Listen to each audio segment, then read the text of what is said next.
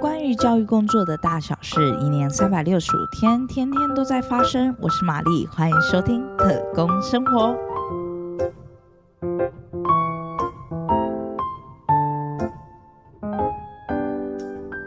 特殊教育不单只有服务身心障碍生，也包含自负优异的学生。然而，一般大众对于这群资优生的印象，通常就是智商很高、很聪明、很优秀，他们是学霸等等。然而，这真的是这群孩子的全貌吗？而身为资优的老师，又是怎么看待这群资优的孩子呢？究竟他们真正接受哪些特教服务呢？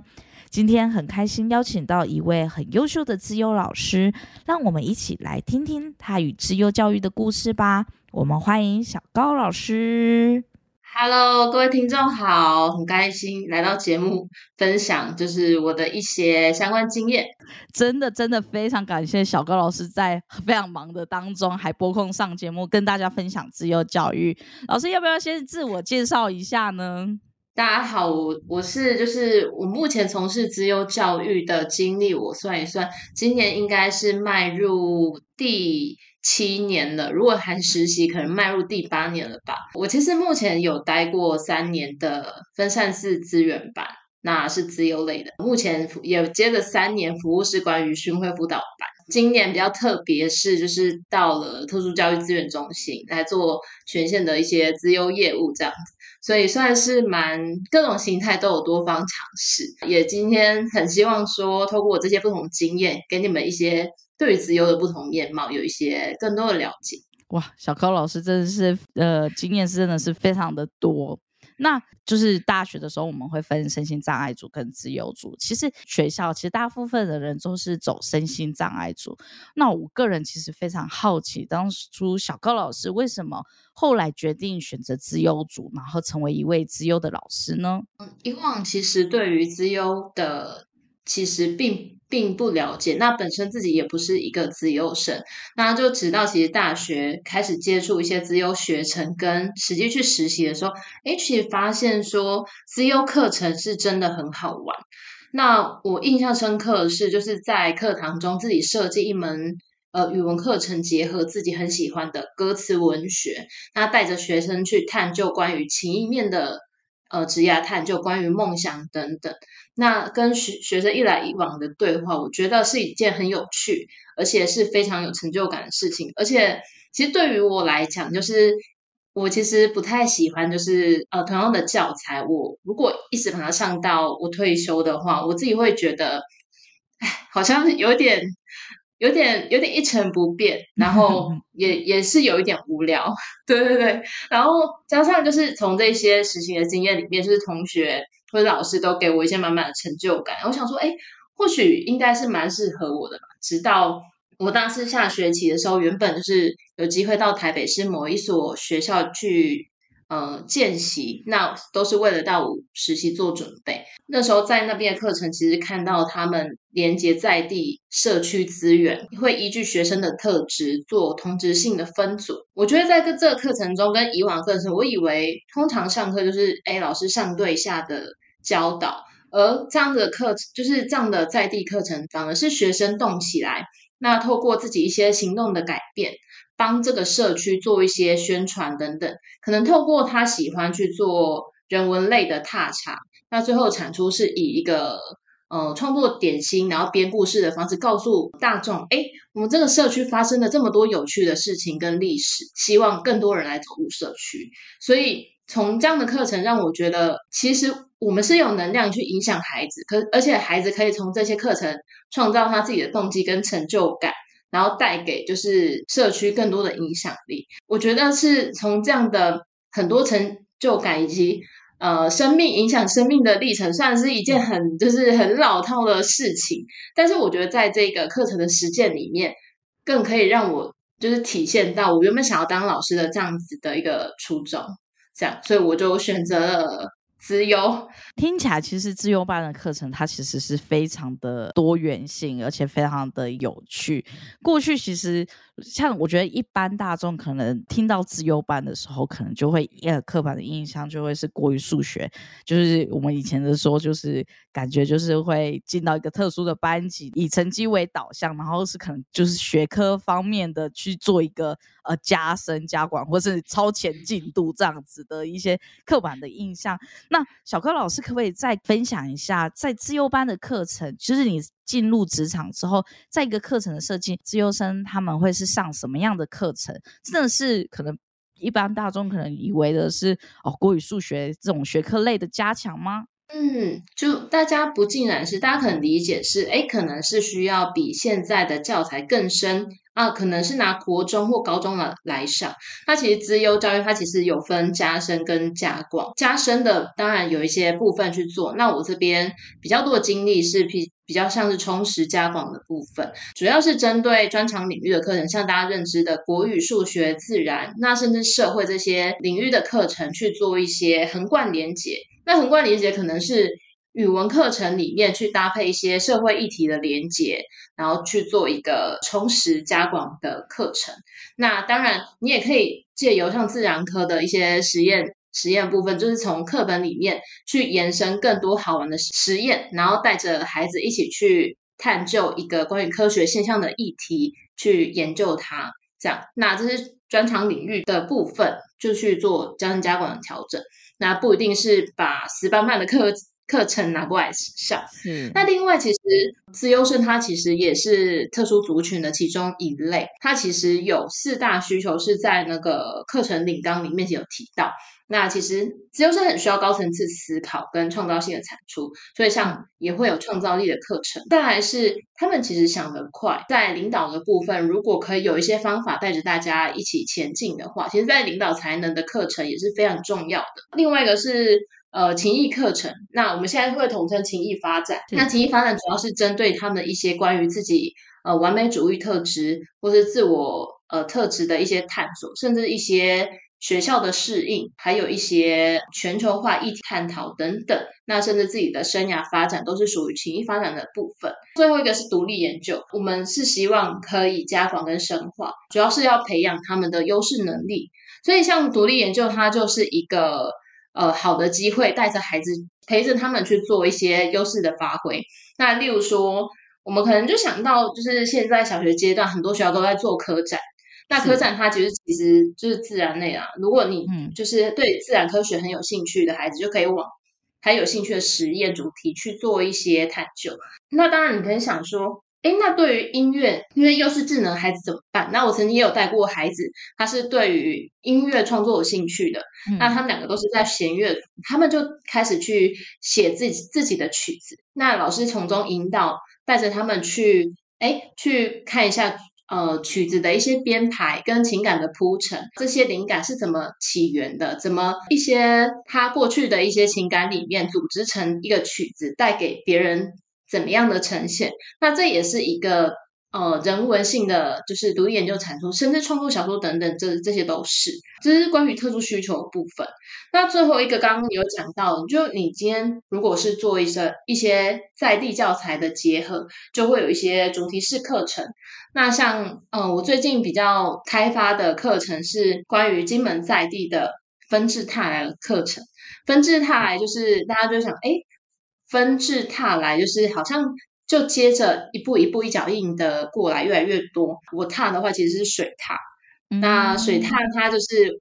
指我们金门这边就其实有一个全台湾独有，就是欧亚水踏，可是它的数量其实越来越少。那我们希望学生透过一些在课程里面的一些认识，然后以及策展的行动，帮助这些水踏的保育。就是大家的意识提升，让水它可以慢慢的越来越多回来，这样子。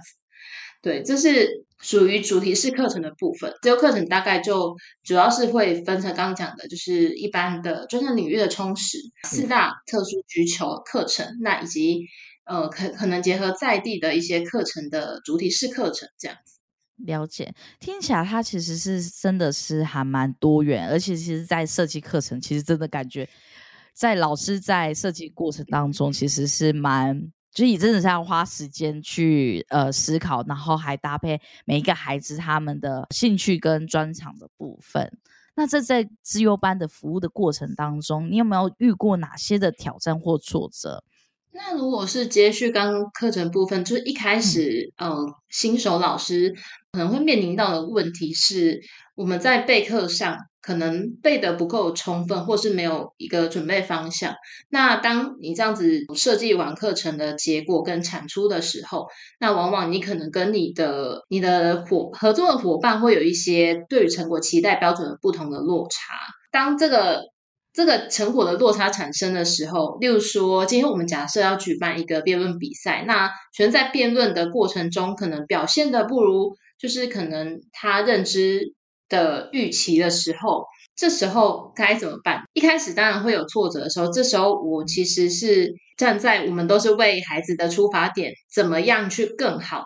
的路上来做准备。所以其实像如果我们遇到。可能我们在备课跟成果期待的不同的时候，其实可以跟伙伴一起共同备课跟成长。所以除了就是，嗯，可能伙伴他的经验比你多之外，你也可以慢慢的有一些方法带着孩子前进，然后在备课的准备上也会更多元。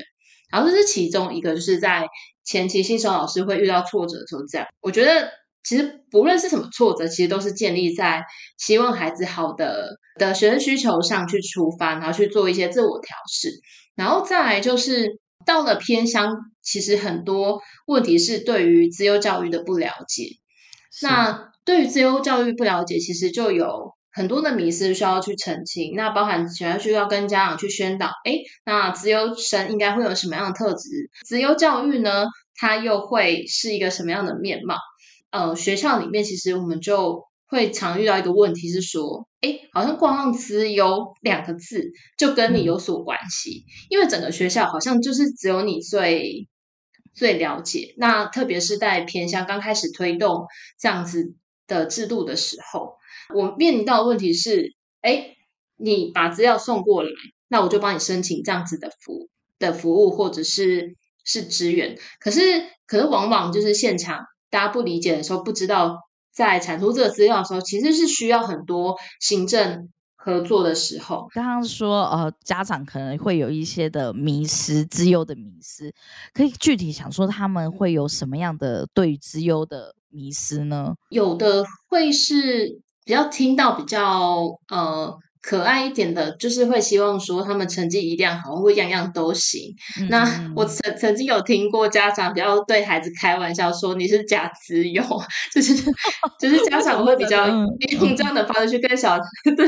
跟小朋友做对话。但是其实这个在 IGP 一来一往的沟通里面，就是开导家长其实都蛮能能理解的。我觉得另外一个就是，嗯，可能有些家长会觉得应该要给予很多很多的，就是资源。来，呃，灌注给这些自由孩子的身上，给他们很多很多的充实的空间。当然，就是，呃，我觉得过于不及都不行。就是像他在普通班，可能他已经习惯优秀，所以好像什么都得不到，他理所当然优秀，所以大家就常常忽略他。可是，我们当把独立出来的时候，我们也不是呃毫无止境的灌输额外资源，可能包含假日的方案，然后很多很多的去灌输这样的资源。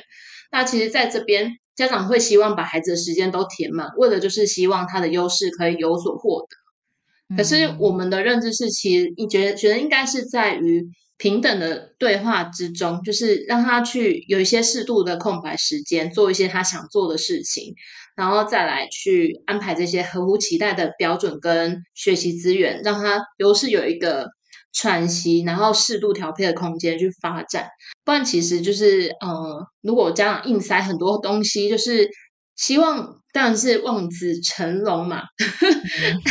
对，望子成龙，然后什么爱女成凤，哎，嗯，我也不确定是不是这样讲，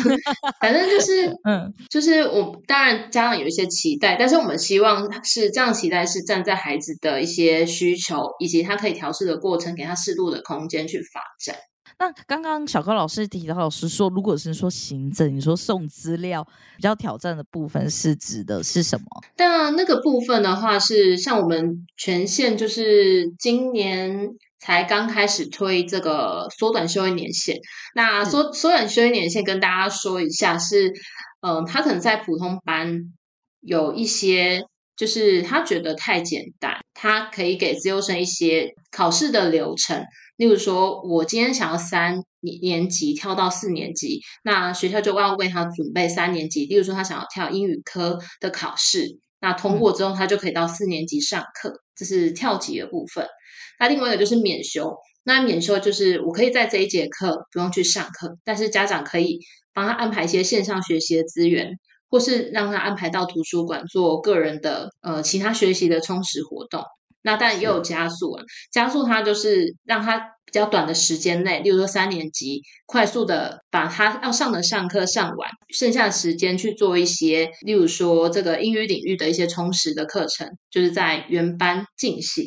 那大概会有这几类。那刚开始推这个制度的时候，大家就是其不了解，因为其实这是需要牵涉到，比如说出考卷的问题，然后以及打成绩的问题，以及筛选标准的问题。那我们需要给什么样标准的孩子有报名资格？那怎么去出考卷才可以测得出孩子可能呃在这年这年度的那个学习的水平是确实有达到的？然后这边其实都要协调，就是普班普班像是相关的英语资源的老师来愿意花心力来做这些事情的沟通，以及辅导家长去把这样子他，例如说免修的这个计划的产出，其实这些都需要很大很大量的沟通跟那个合作。所以一开始当大家不了解的时候，就想说啊，你把资料送过来就可以啦。但但是其实是往往这背后是需要大家一起努力，一起去理解。然后那时候其实我一直很挣扎，想怎么又是我？我为什么 就是要做这件事情？因为你往往去那个双北的制度，他们往往都都是很呃运作一段时间，所以其实大家都知道什么时候该做什么，你根本就不用去烦恼这件事情。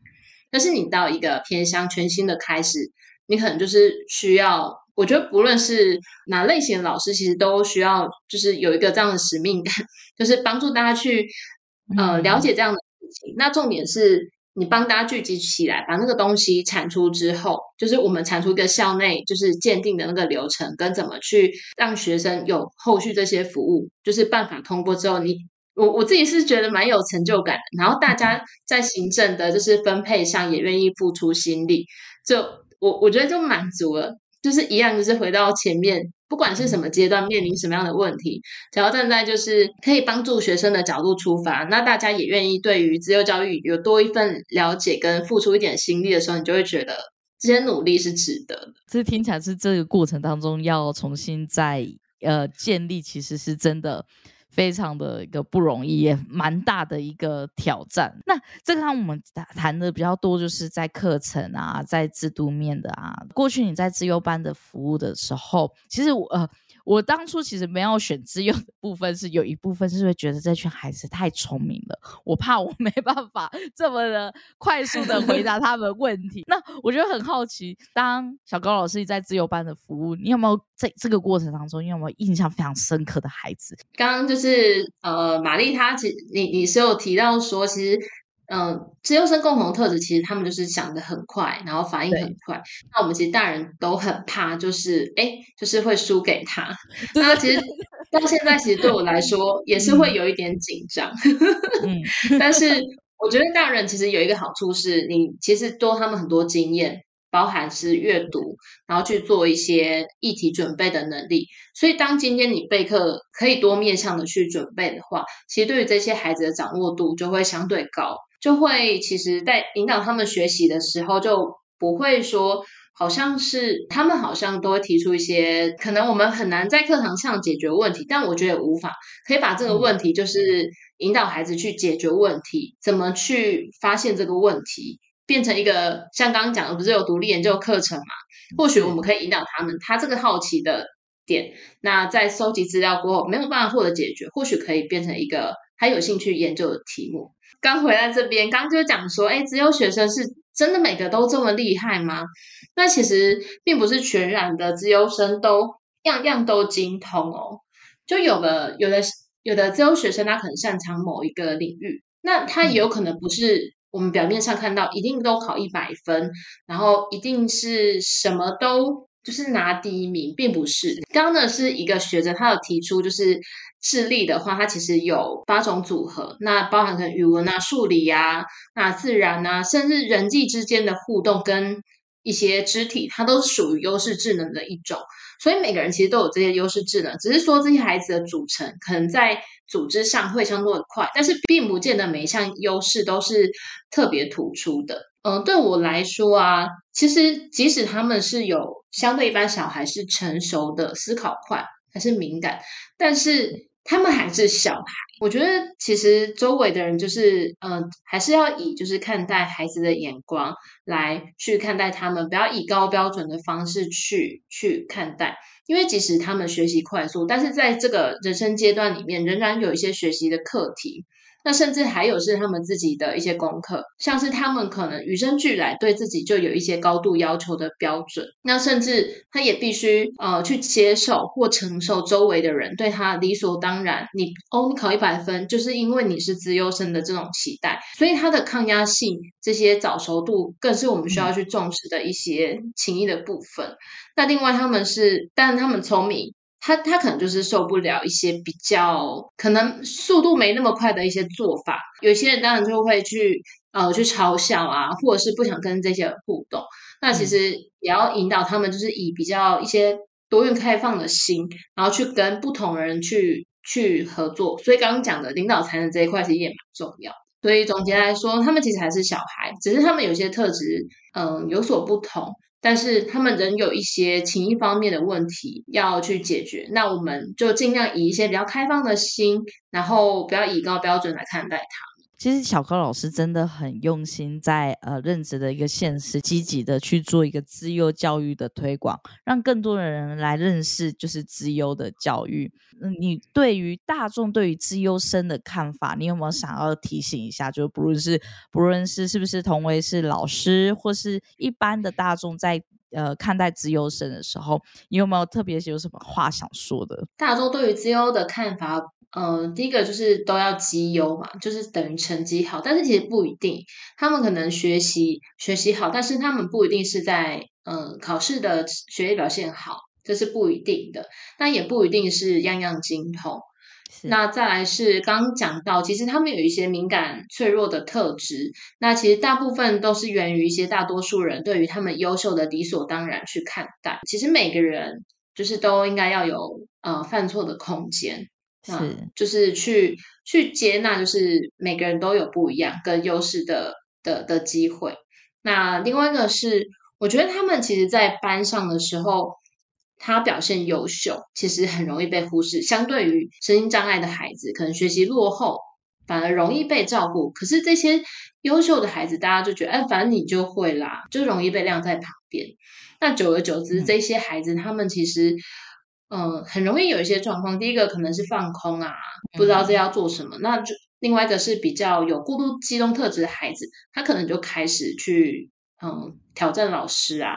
然后问问很多很多的问题等等。那可能带着同学作乱之类的，这些就是他们觉得无聊，他们就开始去做一些有一些有的没有的事情。这时候，当然我也曾经遇过不好的。老师，那以及不了解的老师，他可能就会可能认为孩子在找捣蛋，但是其实是因为他在课堂的一些隐性需求没有被满。那所以这边很建议说，如果您是现场的补班老师，你在课堂中其实可以给孩子一些适度挑战机会。可以怎么做呢？你可能是在课堂课程中可以设计一些低层次到高层次的问题，这些高层次的问题。就会有机会被这些高能力的孩子去回应到之后，他就会觉得这一门课是有趣的，而且自己是被需要跟被看见的。这个建议其实，因为我有去担任询问辅导，有一些间接辅导服务提供给现场的老师。当他试着这样做的时候，孩子其实呃越容易参与到课堂，然后以及愿意带着一些学习落后的同学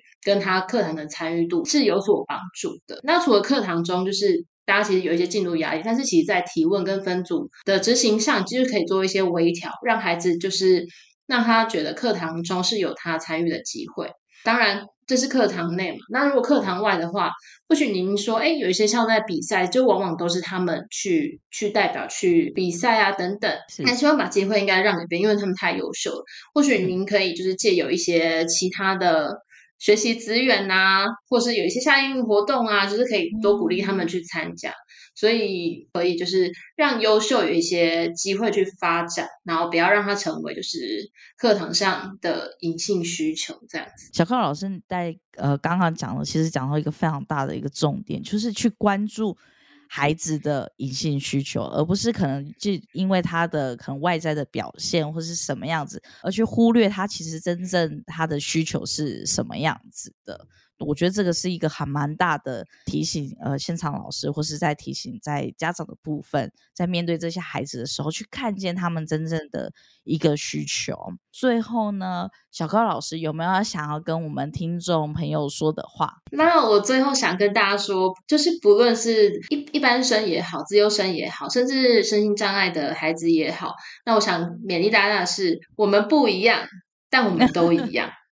嗯，我们虽然有一些不同的地方，但是我们都一样需要用同样的视角都被看待。我们只是需要不同的方法，站在不同的起跑点，就是引入不同的学习方式或是学习风格，来达到我们想满满足我们的学习需求。那最后就是想要说的是，看见亮点而被点燃学习的热情跟优势，就是。无论是每个孩子都需要被看见他的亮点。那当孩子在学习充满热情的双眼的时候，你就会发现，其实你在课堂中的教学是非常成功的。那最后，我还要在一个最后，就是推荐大家看两本书。就如果您觉得，哎，您您是可能是属于自优生，或者是你你想要认识自优生的一些情谊方面的一些特质，或是带孩子去转换这样的敏感特质的时候，您呃第一本就是。推荐是高敏感天赋。那高敏感天赋里面，其实有提出说，高敏感天赋的人可能在感官上或是在心理状态上的一些细腻的思维，那怎么引导这样的敏感去转化成他独有的天赋跟鼓励，是还蛮重要的事情。那另外一个被讨厌勇气也是蛮久的一本书，但是其实就是可以去帮助孩子去建立说，哎，就是这样子，呃，我我专注在我想要的事情上。而去分析我最重要的是什么，来决定我怎么去努力的成果。就是外在的眼光，即使是是容易影响到我们情绪，但是引导孩子去检视，就是最我们内心最真正的需要是什么，然后再去做事情的一些决定跟需求。至少不要在我们我们在处事上的时候，容易被周围的眼光所所影响，这样。那因为我也是有一点久，就是 就是回顾这一本书了，所以这也蛮适合说家长，这比较适合家长读啦，或者是教育现场的老师读。你们可以读一个段落之后，就是自我对话看看，内化这一些来去帮助这一些高敏感特质的孩子，或是自己，我都觉得蛮疗愈的。这样子，谢谢小高老师今天非常专业的一个分享。我们今天的分享就到这边。如果你喜欢我的节目，或有任何的想法，欢迎下方。留言告诉我们，我们下次再见，拜拜。